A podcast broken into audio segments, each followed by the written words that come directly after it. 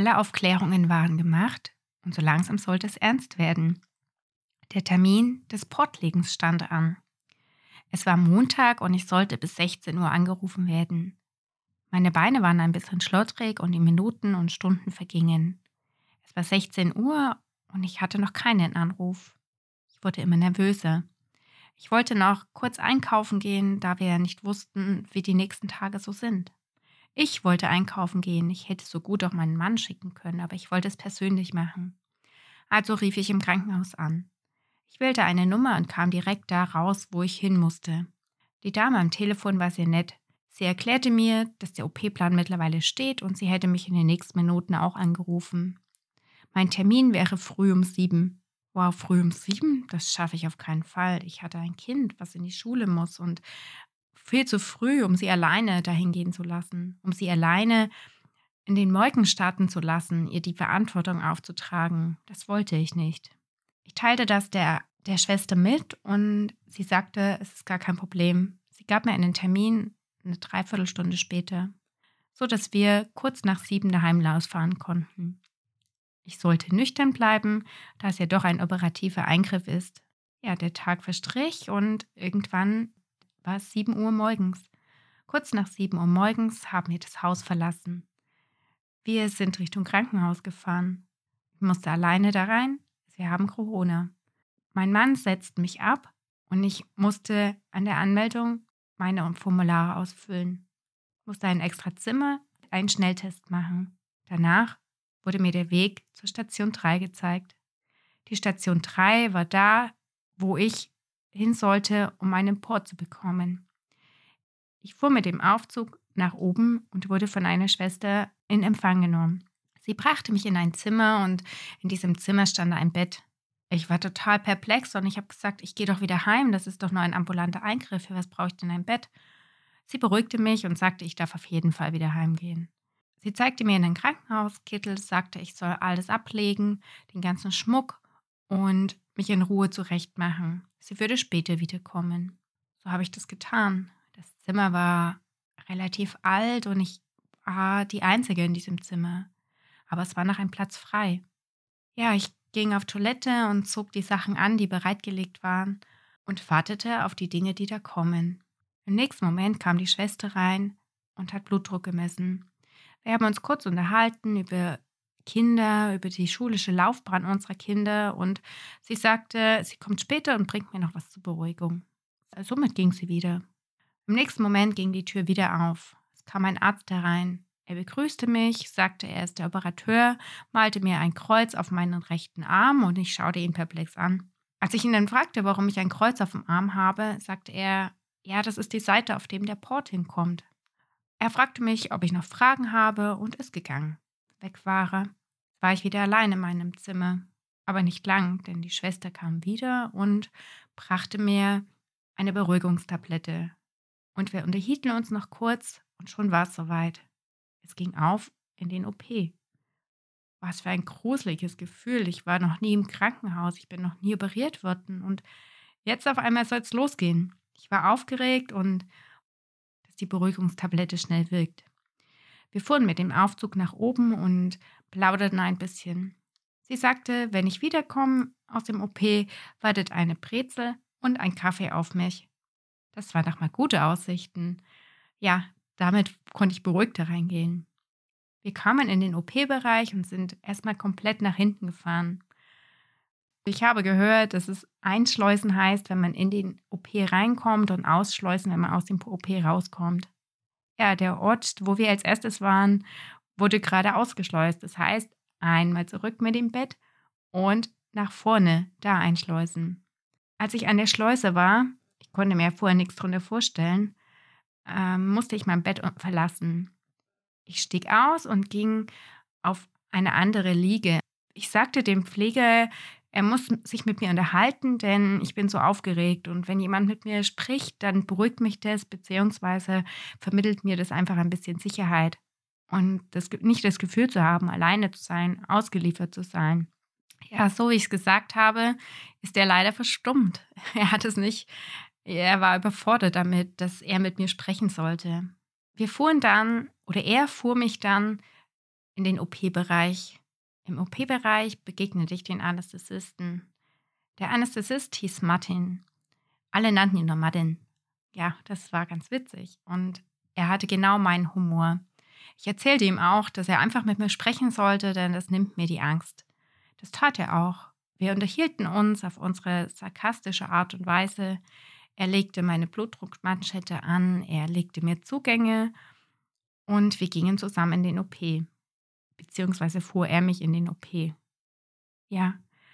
Wir redeten darüber, über Arztserien, wie unreal dieses Ganze dargestellt wird. Und es war schön, so eine Vertrautheit zu haben und zu merken, da, wo ich bin, der versteht mich und ich muss mich nicht verstellen und ich darf so sein, wie ich bin und ich darf auch Angst haben und die Angst darüber spielen mit all meinem Geplänkel, was wir miteinander hatten.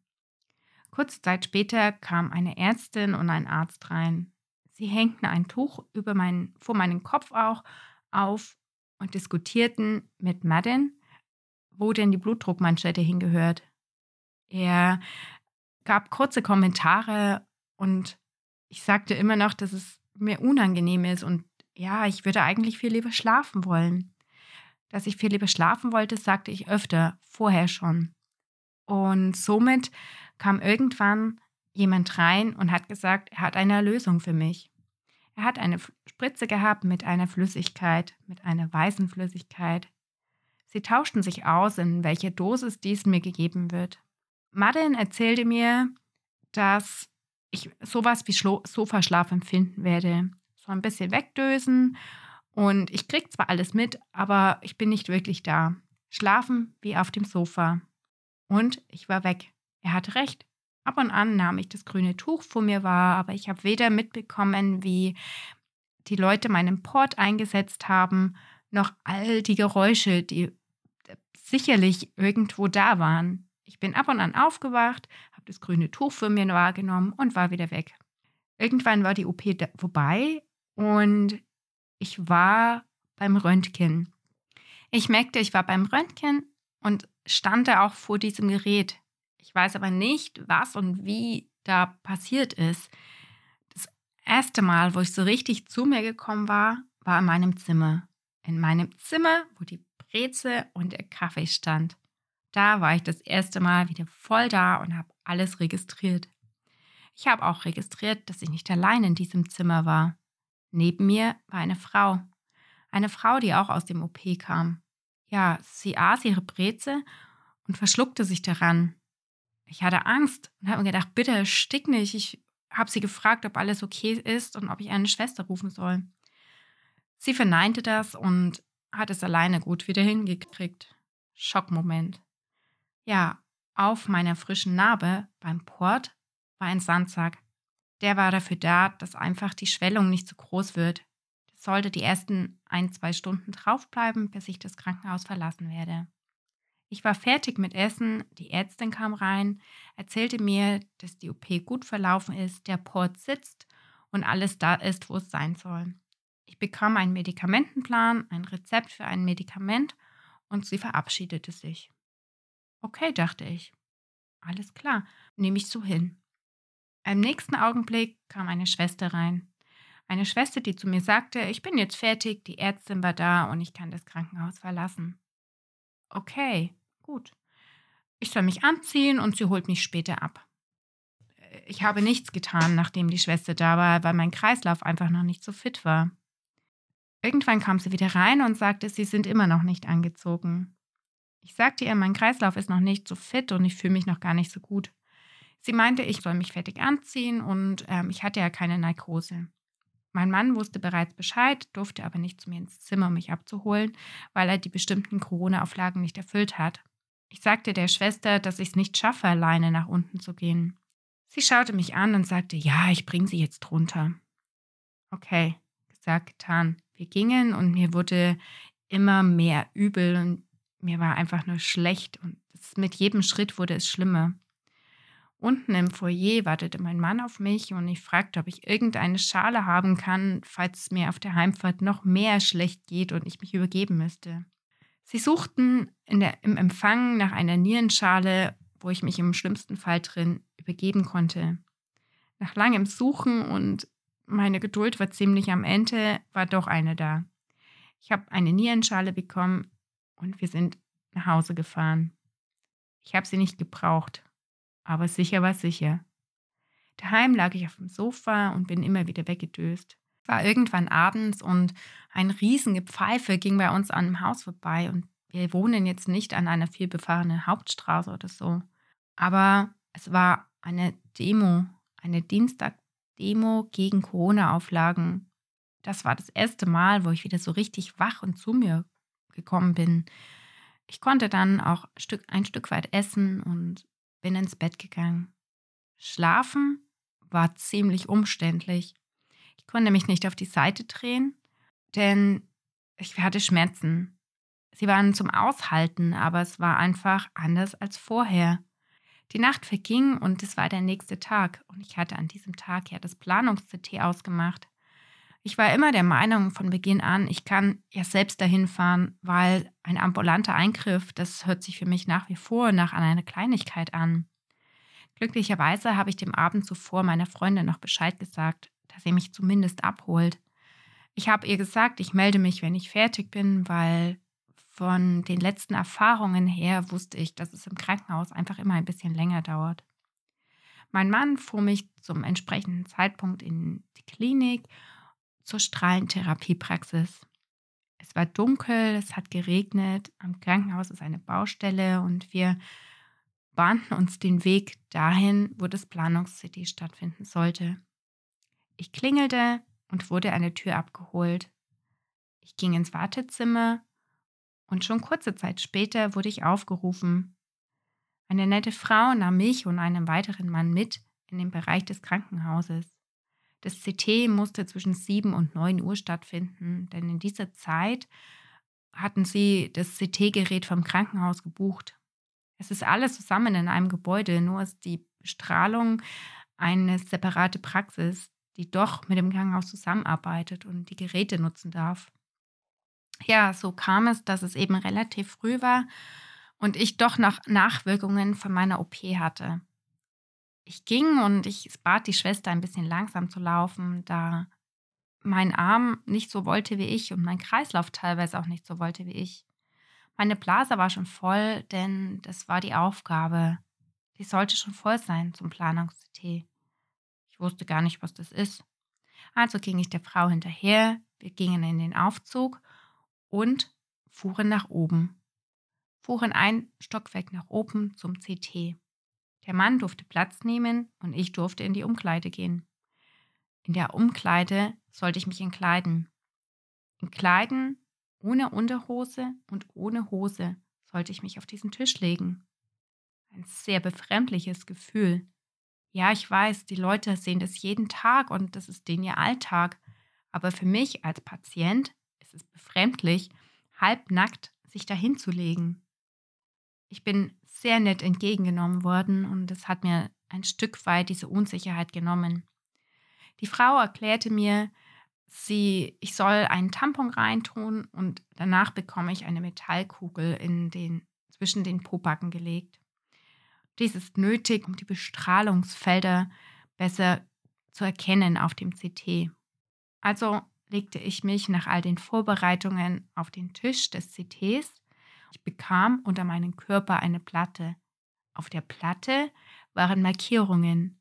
Unter meinen Beinen habe ich auch ein Gestell bekommen, in den ich sie reinlegen sollte, entspannt reinlegen sollte, die Hüfte ablegen und dann ging es los. Ich wurde ins CT gefahren, es wurden Bilder von mir gemacht und ich wurde rausgefahren.